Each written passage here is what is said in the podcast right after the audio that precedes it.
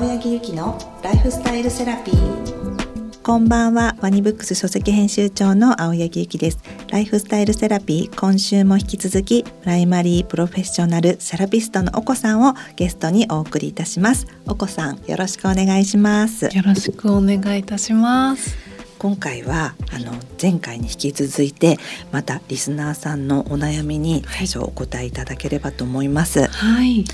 平日は仕事で忙しくそれなりに充実していますが休日になると予定がなく独身で子供もいないため時間を持て余しています。友人もいるにはいますがしょっちゅう会えるわけでもなく不安と孤独を感じてしまいます。どういった心持ちになれば生き生きと生きていけるのでしょうか？とのご質問お悩みなんですけれども、はい、ありがとうございます。ご質問の方は、はい、お仕事はきっとすごくバリバリとされているようですね、うん、そうですね、うん、それなりに充実されているということなので。はい。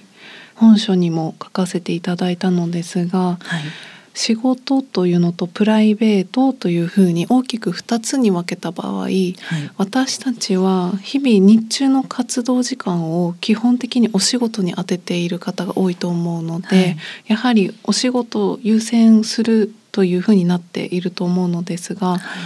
あのこう意識的なお話をするとですねこのプライベートなその自分の心地よさであったりとか自分が充足するっていうことを考えた時にプライベートの絶対的な充実感っていうものはすごく大事な部分なんですね。はいそしてこうお仕事っていうのが数値化されて分かりやすい相対的なものであるとするとプライベートというのは他者との比較価値観の比較というのが本当にできようのないそれぞれがあの主体的に持っている満足や豊かさっていうものなのでこのお悩みを書いてくださった方は、はい、ご自身の絶対的な喜びであったりとか充足するものであったりとかそれが何なのだろうかということをきっとお仕事が忙しいあまりあのそこを照らしていないのかもしれない。はあ、自分のそのプライベートの充足をきちんと考えきれていない、はい、ということですね。はい。考える間もなく、その間を取ることもなくもしかしたらそちらに意識をこう注いでエネルギーを注いでいるその素晴らしいこう営みだと思う。一方でプライベートで枯渇感というか不安とか孤独を感じてしまうとしたらこの空いた時間で自分の喜びって何だっけっていうことを考えられたりとか感じる不安や孤独っていうのは果たしてどこから来ているのかということを少し深く洞察してみる。この不安や孤独自分の気持ちをこう顕在化して出していく、はい、はい、そうかプライベートを充実させようってただ端的にやるのではなくそれで感じてしまう不安と孤独はなぜっていうところに、やはり自分に向き合ってみる。うん、はい、っていうと何が出てくるんでしょうかね。そうですね。うん、あの例えばなんですが、その不安と孤独をいつ感じ始めたかなっていうことをちょっと長いスパンで考えてみる。うん、今感じているこの不安は本当は今じゃなくてもう少し前に感じていたことが、今も何らかのこうトリガーというかきっかけで感じている可能性がある、はあ、孤独も同じようにいつかどこかで感じた孤独を今ちょっとトラウマ的に感じている可能性もあるので、うん、今感じているとしたらそれは何なのかということと今じゃないとしたらいつなんだろうということをちょっと感じてみるということが一つ、はい、あとご提案として2つありまして、はい、2つ目はちょっと気持ちを書き出してみる。ノートとかに書き出してみる、はい、はい、うん、どういう具体的に不安というのは何が不安なのか、どういう部分に孤独を感じるのかということを書き出してみるということが2つ目。本当にもう見える化ですね。はい、うん、そうです。で3つ目は不安や孤独を体のどの部分でどんな風に感じてみるかというのを体の感覚として感じ取るというのがあって体の中で不安や孤独を感じ取る、はい、どうやって？そうなんです。あの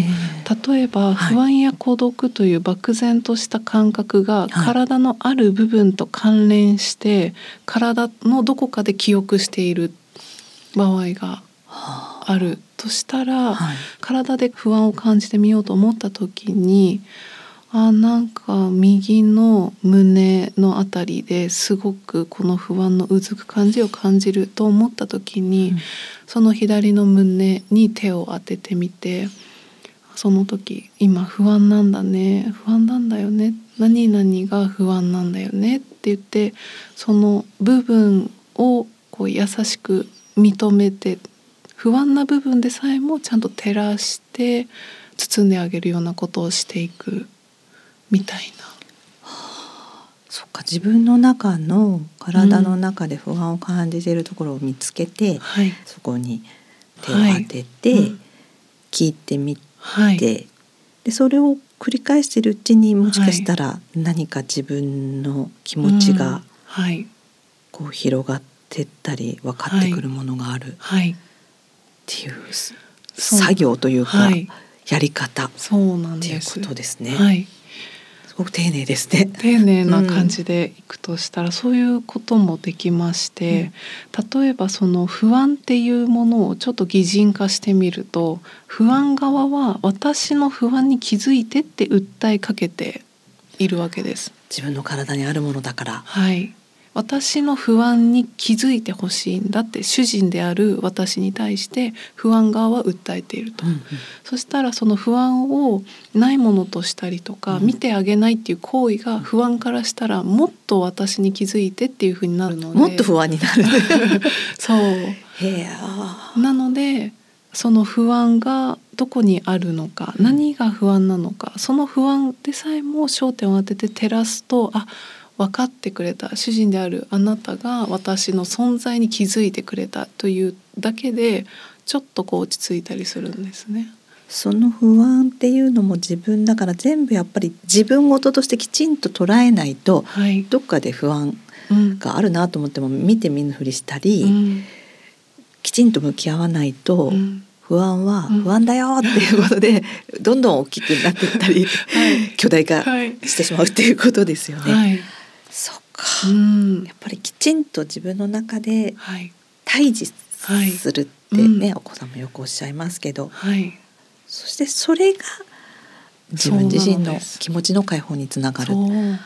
不安さんがいたとしたら、うん、不安さんが、はい、不安さんが存在することをちゃんと認める。不安さんのその存在意義と主張する理由をちゃんと認めてあげる、うん、あそうそういうことに不安を感じているんだねっていうことを例えばその不安が自分以外の誰かのものだったとした時にこういうことが不安なんだっていうことを他者から聞いた時にそうなんだねそういうことが不安なんだねっていうふうに理解してもらえたり認めてもらえた時にその不安って少し和らぐじゃないですか。はい、そのような感じで自分の不安であるのだから自分が一番近くで認めて、えー、受け入れてあげると少しこう和らいでいくっていう作業があのゆきさんが言ってくださった顕在化する作業で、うん、それがこう解放の扉を開いたということでもあります。これは自分自身でそれでできることですもんね。うん、そうです。そしてこう文章の最後に、はい、どういった心持ちになれば生き生きと生きていけるのでしょうかというふうに最後綴られているので、はい、この不安や孤独と向き合って受け入れた先にじゃあどんな心持ちでいればというよりも生き生きとした自分っていうのを想像してみる、うん、その時の自分はどんな自分なのかっていうことをまた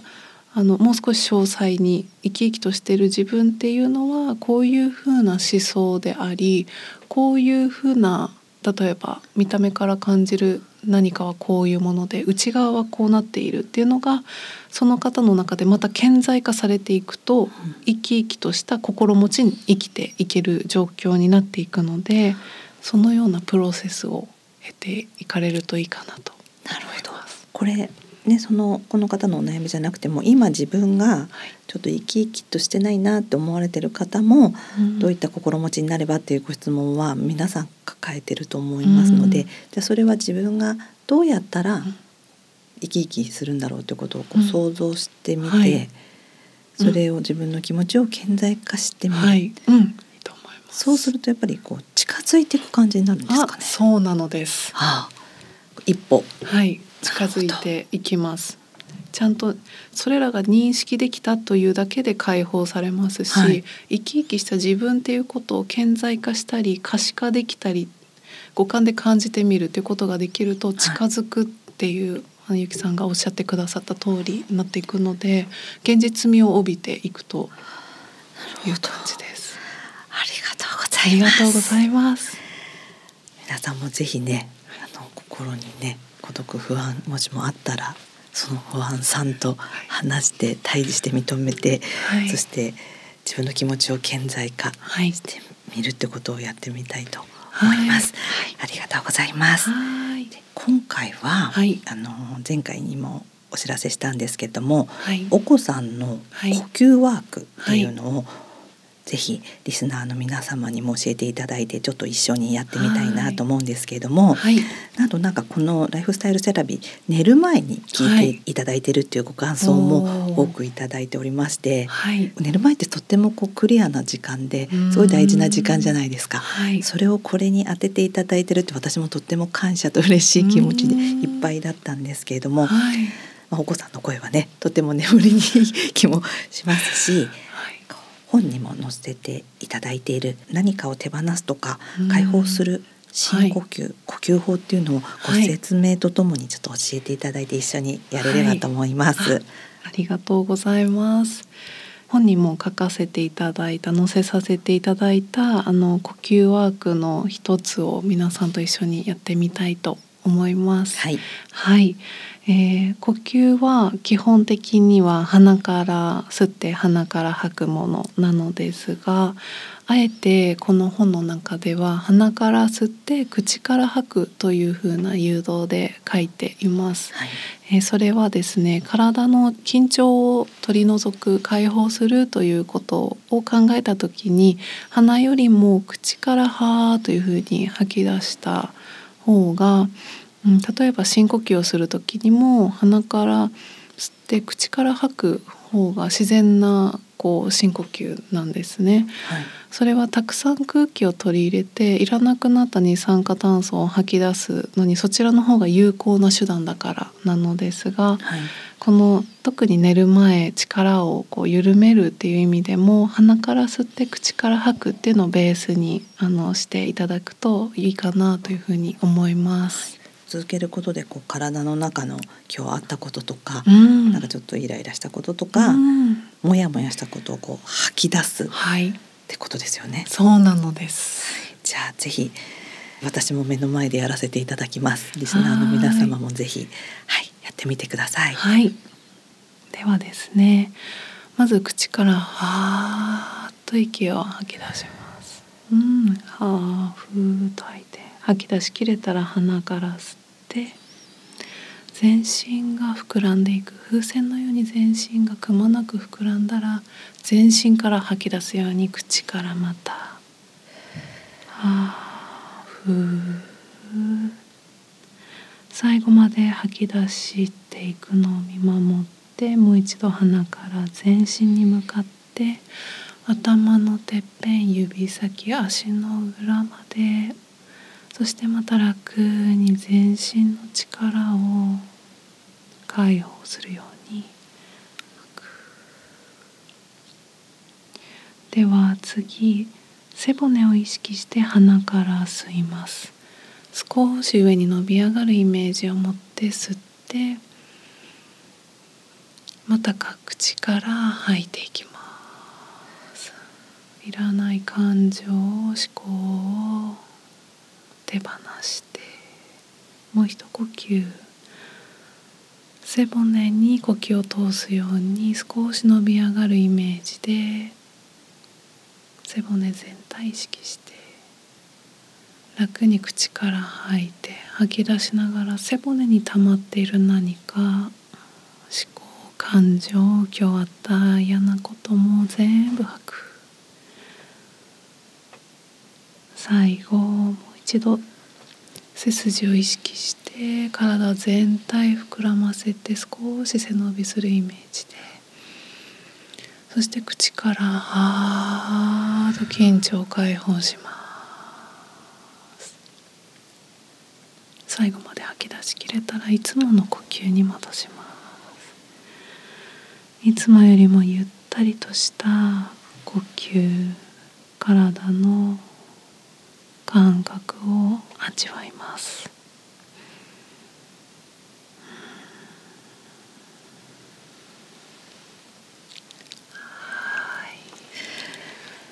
いかがでしたでしょうか？ありがとうございます。のお子さんがいらない感情とか、はい。思考とかをはい。吐き出すって、はい。まあ、そう言われてそのなんか背骨にくっついてるような、はい。なんかこのお腹の下の方にありそうなものをこう吐き出すっていうと、はなんかすごくクリアな感じになって目があー。ちょっと大きく開いたような気がします。素晴らしい。素敵です。皆さんもねはい。いかがだったでしょうか。やっぱりこう誘導していただけるとすごくこう呼吸のこのリズムみたいなのができますね、あ嬉しいですお子さんありがとうございまあした、りがとうございました。皆さんもリラックスして、まあ、はい。これからねお仕事の人もいるかもしれないですけど、お休みの人はお休みくださいということで、はいはい、次回も引き続き私の解放ガイドより自分主体のもので考える自分を解放するをテーマにお話しさせていただければと思います。ここまでのお相手は青柳ゆきと。お子でした。お子さんありがとうございました。ありがとうございました。青柳ゆきのライフスタイルセラピー